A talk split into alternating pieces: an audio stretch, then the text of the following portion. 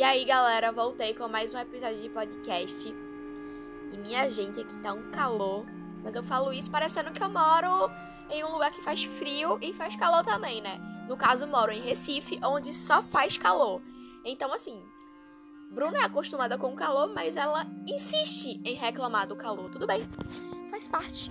Não posso ligar o ventilador, porque vai ficar parecendo que eu e vocês estamos no meio de um furacão, então não iremos ligar o ventilador por aqui, não é mesmo?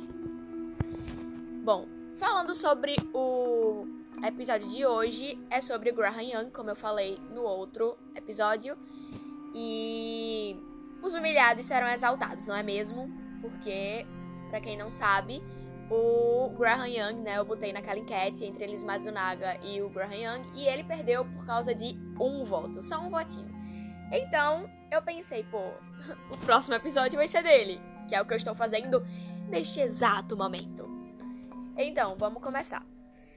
Ai, meu nariz aqui tá, ó, chuchu beleza. Graham Frederick Young nasceu em 1947 em Middlesex. Sua mãe morreu poucos meses após o parto. E o pai dele, gente, surtou, sabe? Ficou bem mal, ficou malucão e mandou os dois filhos embora. No caso, o Graham tinha uma irmã mais velha. E aí essa menina, ela foi morar na casa dos avós e o Graham foi morar na casa dos tios. E desde pequeno ele sempre curtia muito é, aprofundar os estudos dele em venenos, sabe? Ele passava horas pesquisando sobre isso, gostava de ficar futucando nessas coisas, enfim. E aí, poucos anos depois, o pai dele chegou a casar de novo, reconstruir a vida dele, e o Graham decidiu voltar para casa, decidiu voltar é, a morar com os pais, com os pais não, com o pai, com o pai e a madrasta. E aí, aos 14 anos, ele já estava, digamos assim, bem expert sobre venenos. E ele já mexia nisso e já mexia em vários venenos. E assim, o que geralmente a rapaziada naquela época matava, que usava para matar, né, era o antimônio, e ele já mexia muito bem com esse veneninho. E aí ele começou a dar pequenas doses à família e ele queria testar, né? Queria saber como é que a galera ficava, né? Como é que, que o veneno funcionava. Então ele começou a dar pequenas doses para a família e eles acabavam ficando super vulneráveis, muito doentes.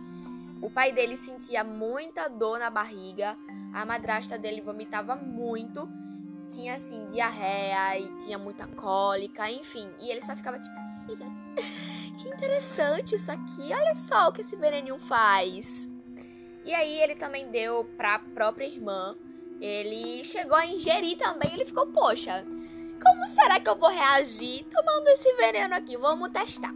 Ele realmente não tinha medo da morte, rapaziada. Ele provava o veneno mesmo, botava a família pra provar mesmo e ele não tava nem aí. Ele colocava o veneno dele em chás. Por isso que Graham é conhecido como o envenenador de chás. E aí, no final de 1961, ele fez um chazinho com uma pitadinha de veneno, né? A especialidade dele, a especialidade da casa. Ele foi, chegou pra irmã dele e fez: Olha, fiz um chazinho aqui, ó, delicioso. E aí, quer provar? E ela aceitou. E aí, ela só tomou um pouco mas ela ficou, caramba, esse negócio tá amargo, né? Não sei se eu quero tomar, não. Eu vou tomar só esse galho mesmo. E a Winnie, Winifred, o nome da menina é Winifred. Enfim. Eu, eu prefiro falar irmã porque é, é, muito ruim falar Winifred. Parece que eu tô falando errado, sei lá. Enfim. Se eu estiver falando errado, gente, desculpa. Eu. Quando eu tô falando inglês na frente dos outros, eu fico parecendo uma pessoa assim, que não sabe falar nada mesmo, sabe? Enfim, mas não é, não é bem assim, tá bom? não é bem assim. É, a Winifred, a a irmã dele, a irmã do Graham, ela saiu para trabalhar um tempo depois e ela começou a ter alucinações, sabe? Justamente por causa do veneno. E aí ela foi levada para o hospital e descobriu que havia sido envenenada. E aí você, tipo, imagina, você chega no hospital pensando uma coisa totalmente diferente, aí chega o médico, ah não, você foi envenenada. Aí o que, é que ela vai pensar?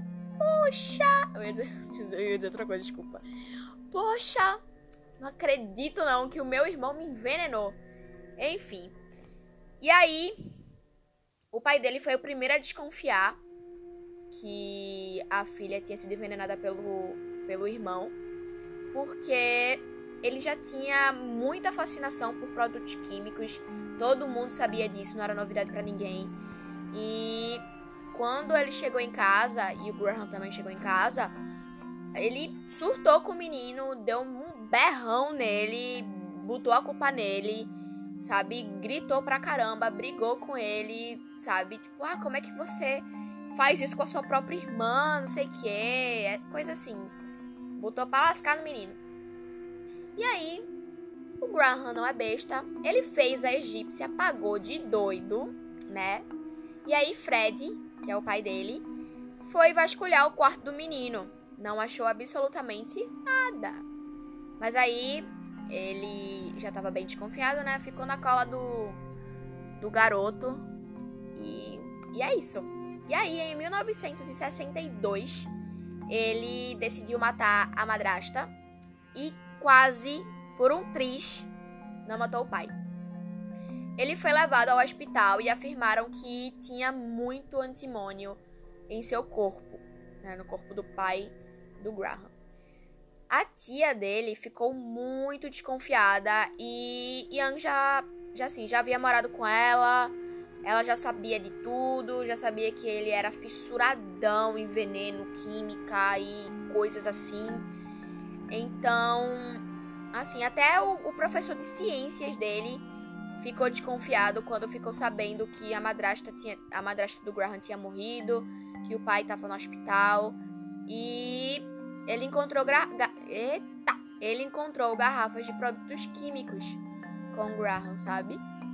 Então já tava muita gente desconfiando dele. E ele bem pleno, não tava nem aí. Tava realmente pagando de doido. E o Graham, após. A... Meu Deus, eu tô desaprendendo a falar. Que é isso? O Graham, após começar a frequentar o psiquiatra, que foi indicado pela escola, o médico disse que ele deveria chegar na polícia e se entregar. E assim, o Graham ele foi preso em maio de 62 e ele confessou todos, todos, todos os crimes. Ele foi acompanhado por dois psiquiatras e os dois o diagnosticaram com esquizofrenia, autismo e transtorno de personalidade. Ele ficou preso em um hospital psiquiátrico, que é o certo, né? Porque lá nos Estados Unidos só 1% dos criminosos é, são ditos como insanos, sabe? Porque o júri, ele não aceita. É como se eles não acreditassem que aquele criminoso, ele é insano, que ele tem algum problema psicológico. Então, quando o júri não aceita e condena esse réu, ele não vai para um hospital psiquiátrico, ele vai para prisão que tá todos os outros presos, sabe? Que não tem nenhuma doença psicológica e coisa assim. Então, quando você é insano, obviamente você tem que ficar preso no hospital psiquiátrico.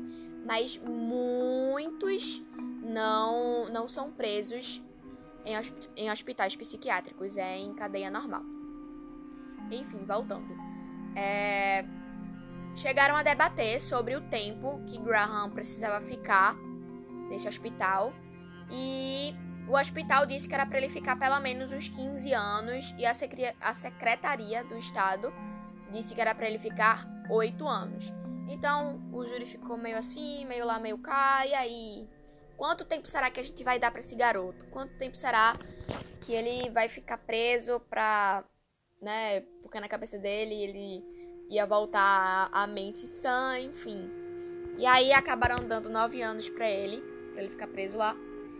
E um dos psiquiatras, ele afirmou que o cara não tinha mais fascínio pelo veneno e que ele tinha ficado muito bem já, já estava super tranquilo já, tá, já tinha voltado ao normal, não tinha mais dado trabalho, entre aspas, e pediu para libertar o menino. E aí, é, o que ele não sabia é que nesse tempo que o Graham ficou preso, ele aprimorou os conhecimentos dele, sabe? Ele testou alguns venenos com funcionários, com colegas. Então, esse psiquiatra não sabia dar missa um terço do que estava rolando ali. Mas mesmo assim, decidiu é, pedir a libertação do menino. E isso aconteceu. Quando ele saiu do hospital, ele começou a trabalhar no, no, num laboratório, na parte da administração de um laboratório. E os funcionários, eles sabiam que o Graham tinha ido para uma reabilitação, mas eles não sabiam o porquê que ele tinha ido para lá. Eles não sabiam que o Graham envenenava pessoas.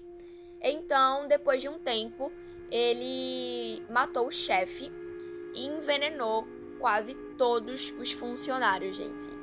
Pois é. E assim, foram tantas pessoas que os médicos eles achavam que estava surgindo um novo vírus de tanta gente que o Graham envenenou.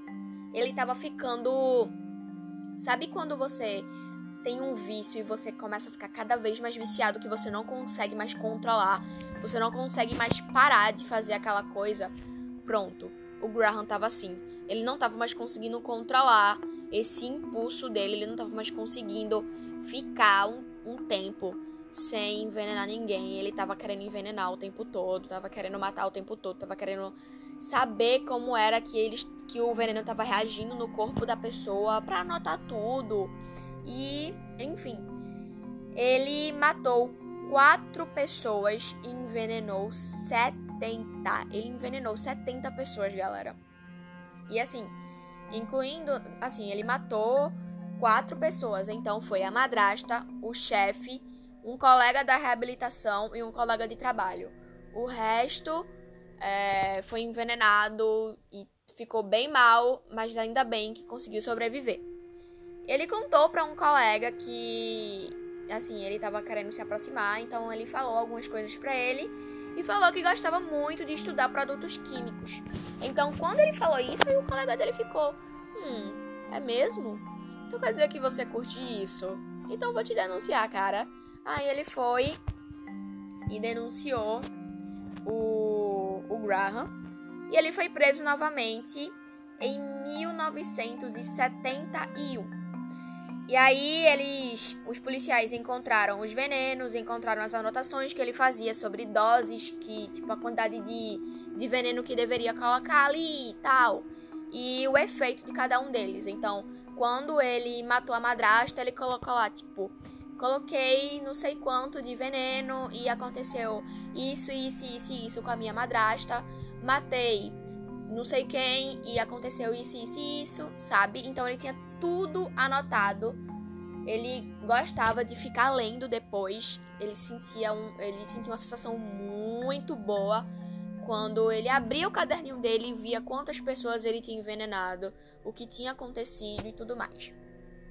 Então, quando foi em 72, ele foi condenado à prisão perpétua. E lá, na, na cadeia, ele fez amizade com William Brent, que é um assassino bem famoso. E eles ficaram assim, amiguinhos, até a morte do Graham, que foi em 1990, aos 42 anos. Ele teve um infarto na cadeia e veio a falecer. E acaba aqui. É isso, galera. Essa é a história do Graham. Bem bizarra. Porque é bem estranho, né? Você ver uma pessoa que sente prazer em envenenar pessoas. É igual aquele episódio que eu fiz do, da Jane Topham, né? Ela gostava de abraçar a vítima enquanto ela convulsionava e ela sentia muito prazer nisso. Então, o Graham não abraçava, né? Mas ele sentia muito prazer em saber o que é que aconteceu com aquela vítima quando ela foi envenenada, como o corpo reagiu, sabe? Ele adorava isso. Ele adorava olhar no caderno tudo que ele conseguiu fazer, o que ele almejou, né, na mente dele, o que ele almejou Então, realmente bizarro. A mente humana realmente é uma incógnita, sabe? É, é maravilhoso, assim. A mente humana é maravilhosa e uma descoberta que acho que a gente a gente tem muito o que descobrir ainda sobre a mente humana. Acho que a gente não sabe muita coisa e nossa, sensacional. Eu fico, eu fico besta com essas coisas assim. Estudar sobre essas coisas é realmente muito bom. Eu sei que vocês também curtem bastante, né? Se você não, vocês não escutavam. Enfim. É isso, galera. Eu espero que vocês gostem. E se vocês quiserem que eu fale sobre algum caso, vocês podem mandar lá no Instagram, que, é, que tem o mesmo nome do, do podcast, se você chegou aqui de paraquedas. E é isso. Até o próximo caso, gente. Beijo.